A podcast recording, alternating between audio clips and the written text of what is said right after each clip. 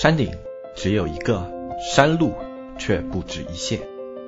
河水终将入海，流程却变化万千。世事皆有终点，旅途却从不相连。角色各有所异，信念却聚在心间。所见风景不同，又何妨各抒己见？子木淘宝内训，说曾经的故事，讲走过的旅程。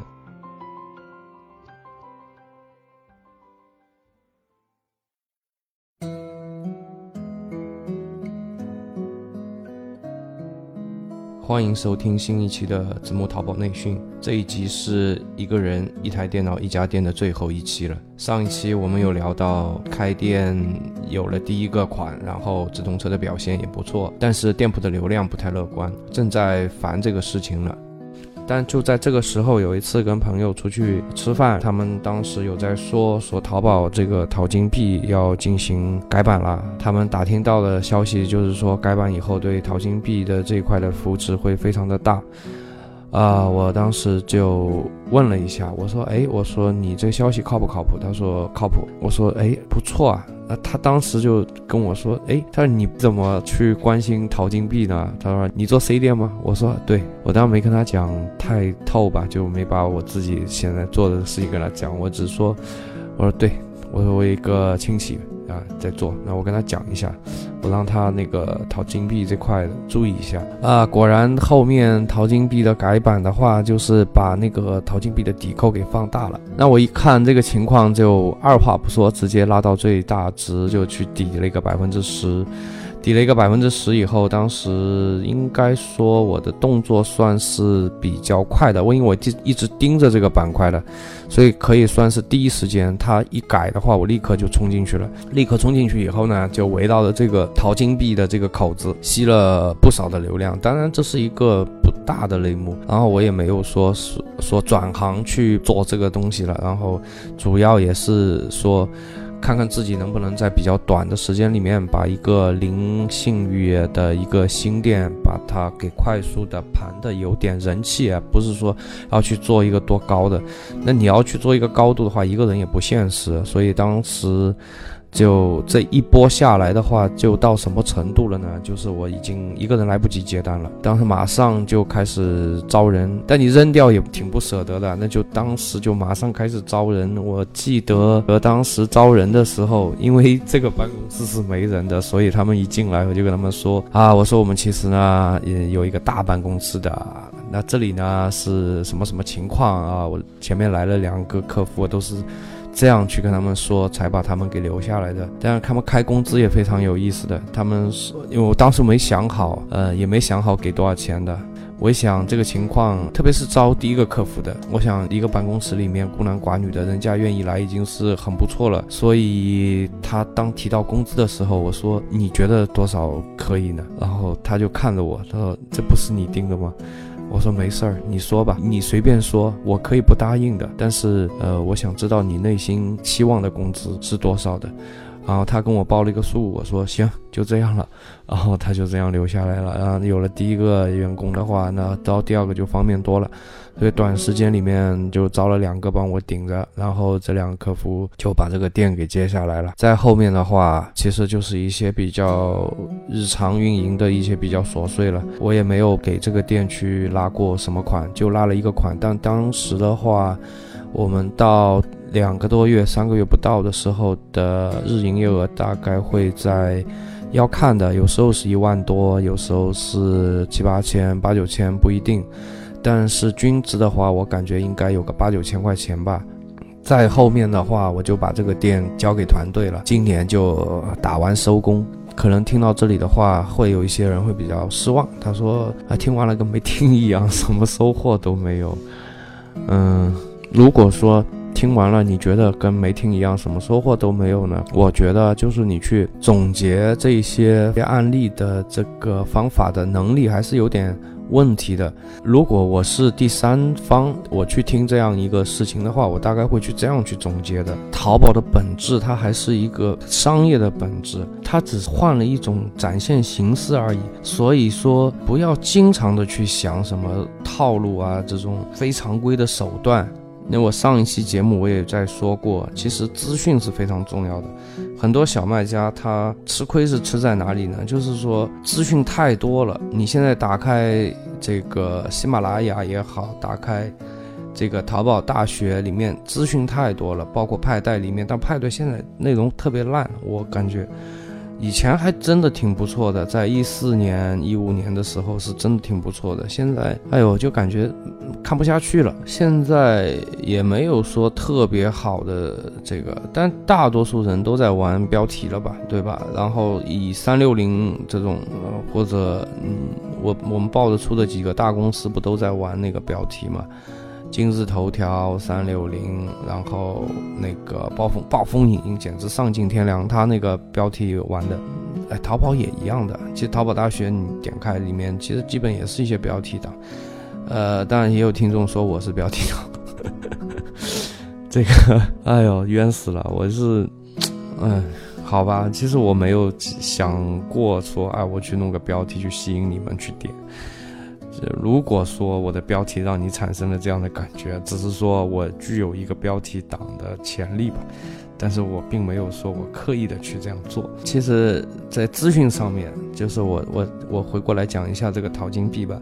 淘金币到了后期的时候，大概多久时间？一个月，一个多月，可能一个多月以后，就是好用，也就好用在最初的这一个多月，那真是叫。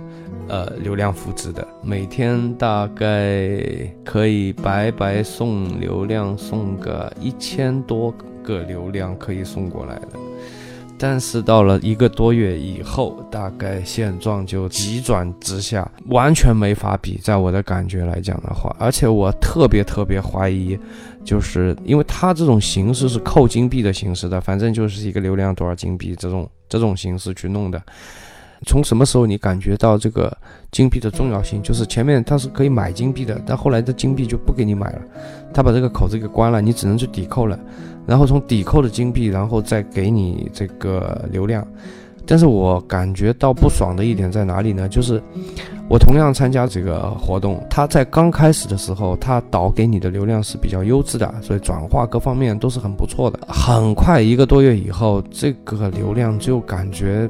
有点不对头了，有点就是比较垃圾了，就感觉，就转化各方面就是比较低的，可能是我这边太敏感了，但是我的感觉确实是这样，就没法比刚刚开始的这种，完全没法比。如果说你资讯稍微慢一点啊，如果你等你反应过来了，人家第一波玩好了，其实这个跟那个，呃，前面节目里面说的黑手也好，黑车也好，是一模一样的。很多人会说，哎呀，我你们。吹吧，那个黑车什么什么的，为什么我就根本没法做？不是你没法做，是你做的太慢了。那你说你到现在再去做，那你肯定就很难做了，或现在是不能做了，也不一定啊。那今年也做了。一个，就是到啊双十一之前还做了。一个，但跟刚开始效果那真的是完全不能比了。所以说很多东西你都要抢先一步的，你到后面等大家都知道了，就跟炒股票似的。等到那个菜场的大妈都在那里跟你说消息的时候，这个消息呀，其实跟没说一样的。最后说一下这个店铺的情况吧。这个店铺现在僵持在第五层级，上不了第六层级。团队里有谁愿意？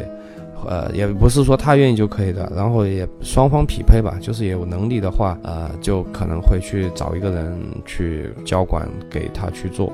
暂时的话，现在还是在客服的这个放野状态，就是也没有一个具体的一个负责人，差不多就放在那里吃红利啊。那吃了半年，我当我前面我看过。看过他的一个今年的营业额是两百万不到的，一百多万这样子的，还凑合。主要是他那个客单还是比较高的，不是那种什么客单很低，然后一天要发一堆，并不是这样。所以他客单大概在两百多到三百多这样子，一万的这个成交额，那你一天的包裹数也不多的，所以还行，就是并不会占用太多的人工。最后，最后呢，就是。我还是再强调一下，淘宝的本质还是一个商业的本质。那么你在做这个行业之前呢，我非常建议你，比方说你选了一个行业，你要去做，你去买一下你觉得做的比较优秀的这种卖家的产品，你可以买了以后再退回去嘛。你只是去看一下，你去感受一下，那别人的用料是吧？别人的呃，你可以跟他们的客服也聊一聊，感受一下他们的售后，感受一下他们的客服的态度，以及你大概能感受从他的这个服务啊什么的，你大概能感受到他的人员配备是吧？然后你去看看他的东西是有没有偷工减料是吧？有没有去，呃，节约这个材料成本呐？有没有耍小聪明啊？对吧？如你也可以去关注一下你行业里的一些做的呃比较好的店，那么他们有没有用什么这种灰色的手段呐？对吧？有没有放大招啊？去看了你就明白了。对于做到一定体量之上的这种卖家来讲的话，运营只是一个商业辅助手段，并不是说靠着一些非常规手段去做的，这种是做不久的。但是呢，我这个节目里有说，就是我在一个人做这家店的时候。有些你还是得需要懂的，因为它可以给你节约不少的时间和一些成本。你只要去平衡好运营的一个比重和方向就行了。好，这期节目就先聊到这里。最后回答几个听众的问题吧。有听众会问什么类目好不好做？这个问题是一个人问了，蛮多人问的。呃，我很多都没回，就回的很少，就回了一两个吧，大概这一两个。是问的比较就是比较清楚的，所以我就回了。我说一下我没回的那些呃听众，你们的问题我也看了，但我没法回，原因是这样，就是说你就直接的问了我 A 类目和 B 类目能不能做，如果要挑一个挑哪个，这个我根本没法回，因为你必须要告诉我是你的情况是怎么样的，对吧？你想达到的这个。呃，目标是怎么样的？这很复杂，其实很难去回答。不存在说 A 类目就特别特别好做，是吧？就是钱特别好赚，B 类目就。根本没法做，不存在。这这些好与好做与不好做，都是跟你个人的情况相关的。如果说你是在这个类目的产业带，那你就不做这个类目，然后去换了一个也行。其实也是还是那句话，还是要看个人的情况的。呃，比方说你是一个资金有点紧张，然后你又去挑了一个比较大的类目，又是个标品，那这个是肯定不合适的，对吧？但如果你说啊，我什么都缺，我就是不缺钱，那你可以考虑的，是吧？所以说这个东西跟你。你个人的情况有关系，那这个东西如果不讲清楚的话，我是没有办法去回答这个问题的。另外还有一些听众会问我，这个某宝大学里面的这些教程怎么样？首先第一个啊，就是这里面有一些新手卖家，你包括你在千牛里面有看到一些呃文章啊什么的啊，这些并不是说是淘宝官方的，这也是第三方写的。刚开始接触淘宝的时候，我觉得看看也可以，总比去看那种标题党的烂新闻好。但你就寄希望于说这个东西能给你多大的帮助，我觉得有限，非常有限。最终还是要靠自己的。我最后讲一下吧，就最大的问题在哪块啊？就是你们有时候会有没有这种感觉，就是听了一堆的节目，但是听完就。不知道无从下手。我刚开始我进这个行业的时候，我也是这样的，就听了一大堆的节目以后，跟没听似的，也不知道从哪里下手。这个问题呢，就我可能会在一八年的时候，我去尝试着做一下。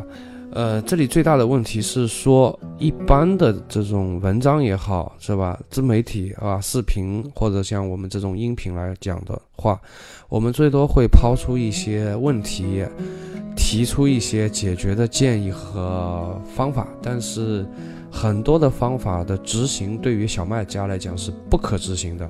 比方说，我提一个问题，说你这个车得开猛一点，你就像我刚才这个节目这样一说。那什么叫猛一点？怎么开是算猛一点？怎么去开，对吧？那么，呃，你是一个什么样的类目啊？这里是标品跟非标又是不一样的，不同的类目又是不一样的。那么针对我这个类目，我怎么去看，对吧？我大概烧多少钱，我出多少价，我大概拿多少的展现是算比较猛的。这个你可能一头雾水，你去执行，那你这个就要出问题。但如果说我们在节目里把这个东西讲清楚呢，那这就会变成一一个非常非常漫长的一个节目，对吧？你可能听完一集要两小时，但我也没那么多时间，所以这个问题只是说怎么讲呢？是通过一个社群的方式去把它给解决掉吧。好了，这期节目就先讲到这里了，也录了蛮久了，谢谢大家的收听，再见。